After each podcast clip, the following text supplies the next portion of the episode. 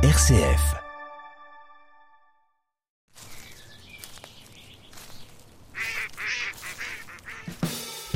Trésor de Sologne, Norbert de Brézé.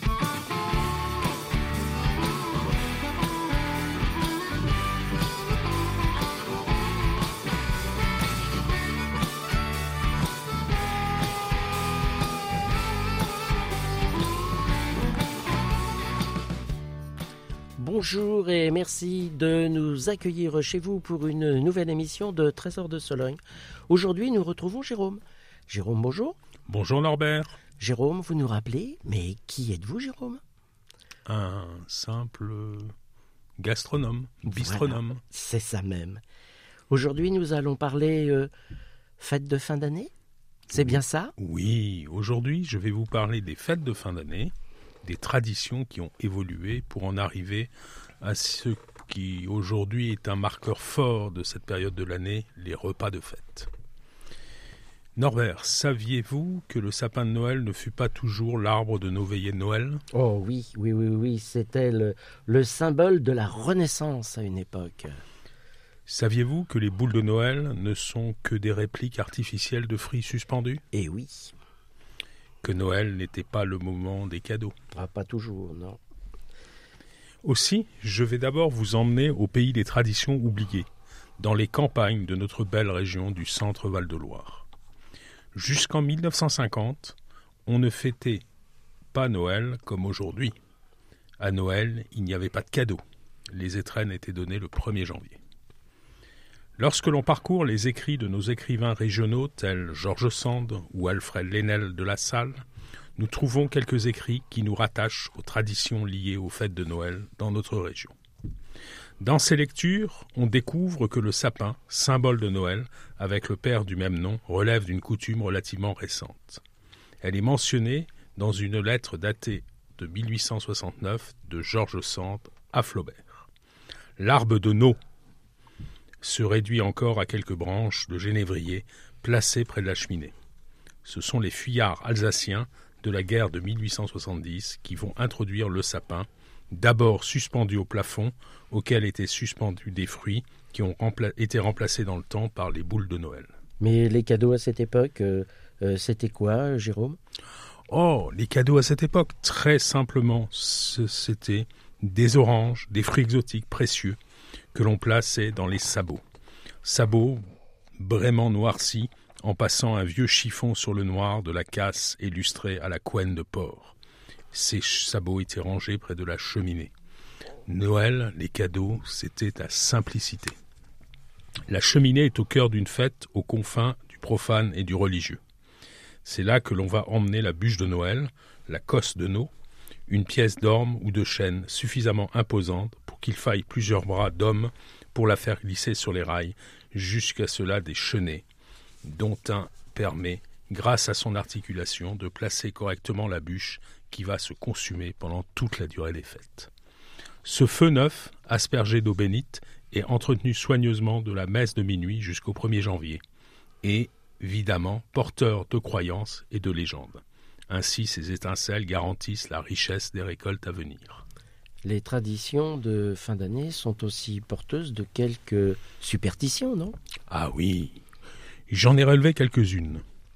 Le rituel de la cosse de Nau Achevé, on couche les enfants que l'on emmène, pas en raison de la distance souvent importante à parcourir dans le froid de décembre jusqu'à l'église. On dit que les enfants assistent à la messe du coussin blanc. Il se dit également que, par la bénédiction, la bûche de Noël acquiert des vertus magiques. Il est interdit de s'asseoir sur la partie dépassante de la cheminée, en Sologne du Cher et dans le nord de ce département. Celui qui s'y risquerait attraperait les furoncles. Autre superstition voudrait que l'on ne change pas les draps entre Noël et Nouvel An, de peur d'avoir un corps dans l'année. Enfin, il se dit encore que les femmes ne doivent pas coudre et qu'il ne faut pas faire la lessive ni cuire le pain.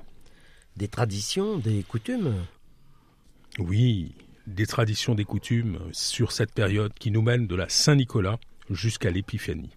C'est une période qui est riche en agapes, ripailles, moments festifs de la table. Oui, Norbert, c'est bien là ce qui nous intéresse aujourd'hui ces moments festifs de la table. Dès la Saint-Nicolas, les ménagères et les enfants se mettent aux préparatifs des fêtes. Fête inspirée des régions de l'Est, la Saint-Nicolas est devenue le point de départ des préparatifs des fêtes de fin d'année. La légende de la Saint-Nicolas rapporte que le 6 décembre, lors de sa tournée, Saint-Nicolas distribue traditionnellement aux enfants sages une orange et du pain d'épices portant son effigie. Saint-Nicolas, Saint-Nicolas, c'était pas que dans l'Est. Euh, en Sologne, à l'église de Souvigny, il y a un tableau représentant un naufrage où on voit Saint-Nicolas sauvant les petits-enfants du naufrage. Donc c'était aussi dans la contrée solognote où nous pouvons rencontrer Saint-Nicolas. Voilà.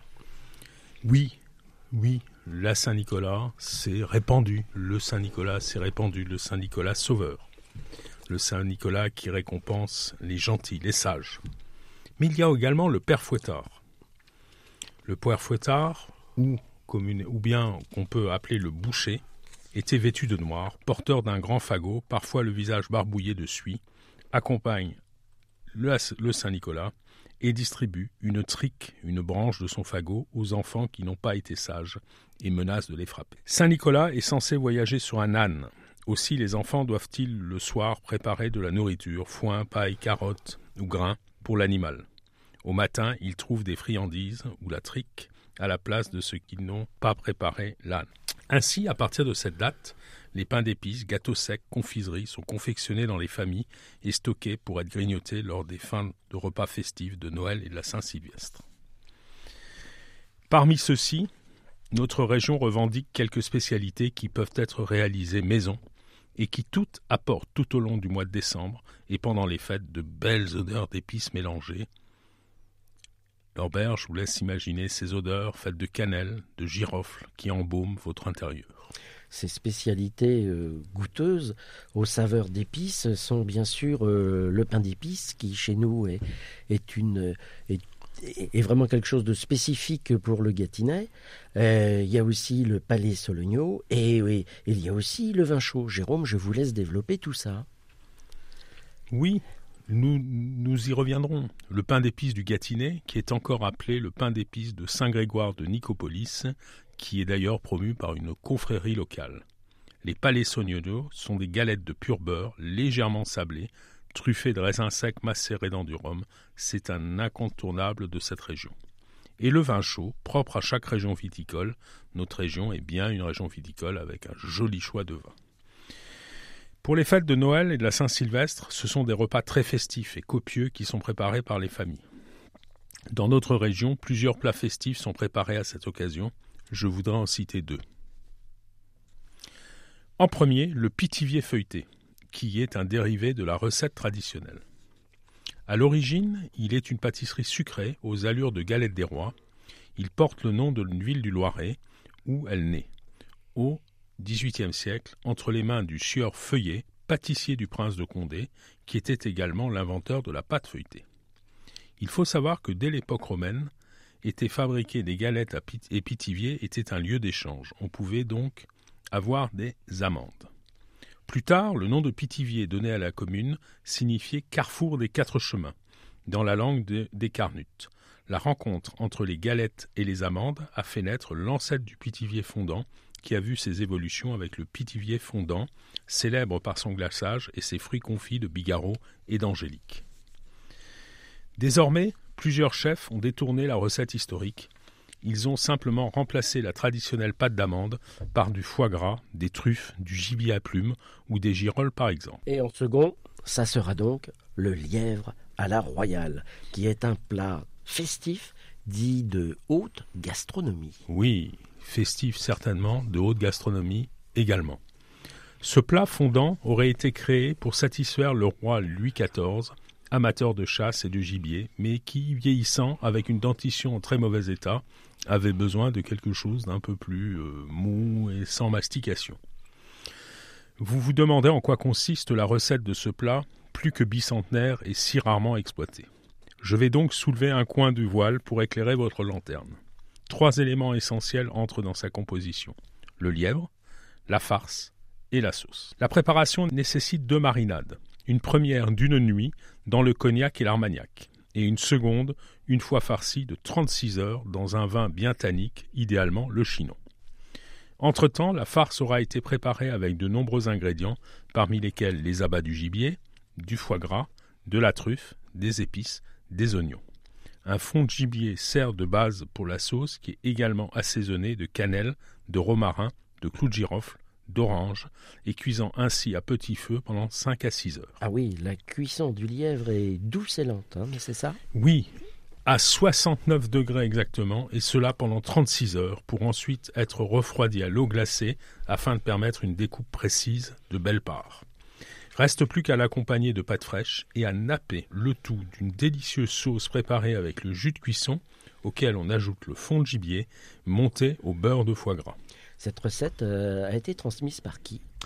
Alors, c'est une recette qui a été, euh, dit-on, euh, préparée pour Louis XIV et, qui a été travaillée pour lui permettre très très macérée, marinée, pour lui permettre d'avoir une viande qui fonde dans le palais et euh, qui a été transmise de bouche à oreille jusqu'à ce qu'Antonin Carême, qui était euh, le chef des rois, la codifie dans un ouvrage intitulé Les soupers de la cour du cuisinier Menon, édité en 1775. C'était le roi des chefs. Tout à fait.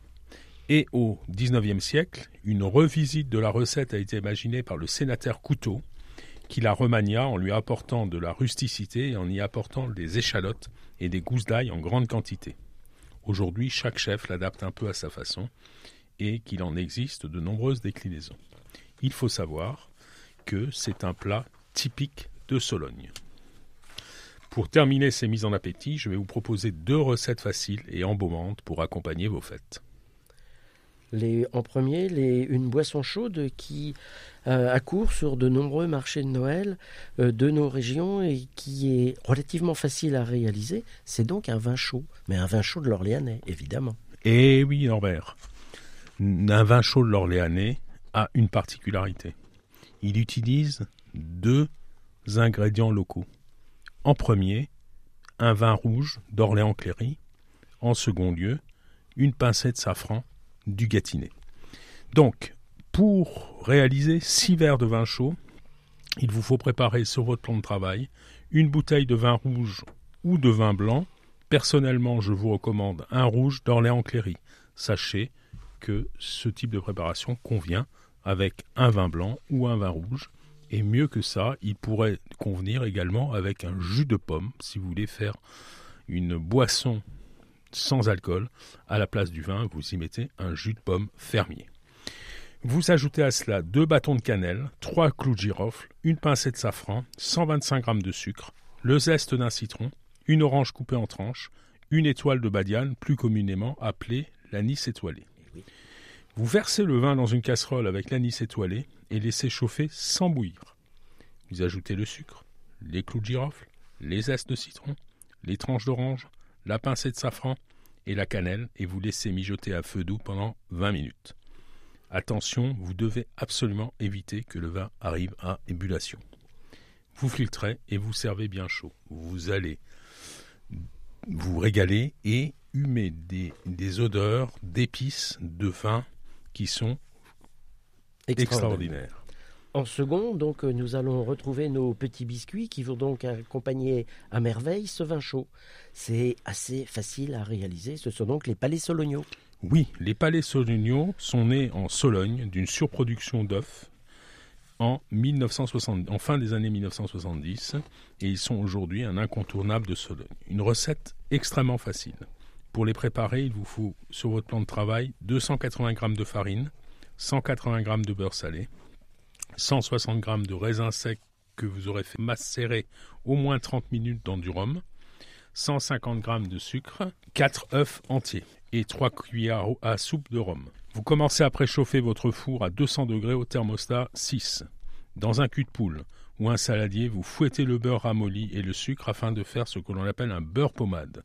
Vous incorporez un à 1 les œufs dans le beurre pommade en fouettant avec un fouet ou un batteur électrique et vous versez les 3 cuillères à soupe de rhum. Vous versez la, farine tamisée en mélangeant avec une spatule en bois, puis vous incorporez vos raisins macérés et continuez à mélanger l'ensemble. Sur une plaque du four recouverte de papier sulfurisé, avec une cuillère à soupe, vous formez des petits tas de pâtes que vous allez espacer les uns des autres d'au moins 2 cm. Vous enfournez environ 8 minutes au four, sortez du four et laissez refroidir. Vous dégustez cela froid et vous conservez cela quelques jours dans une boîte métallique. Voilà Norbert, un vin chaud, un palais Sologno, voilà de quoi passer un excellent goûter et avoir un avant-goût des fêtes. Merci Jérôme. L'émission va se terminer. Nous vous souhaitons un très joyeux Noël et nous nous retrouverons en début de l'année prochaine. Au revoir Jérôme. Au revoir Norbert et bonne fête à tous. Et merci pour toutes ces recettes. Merci.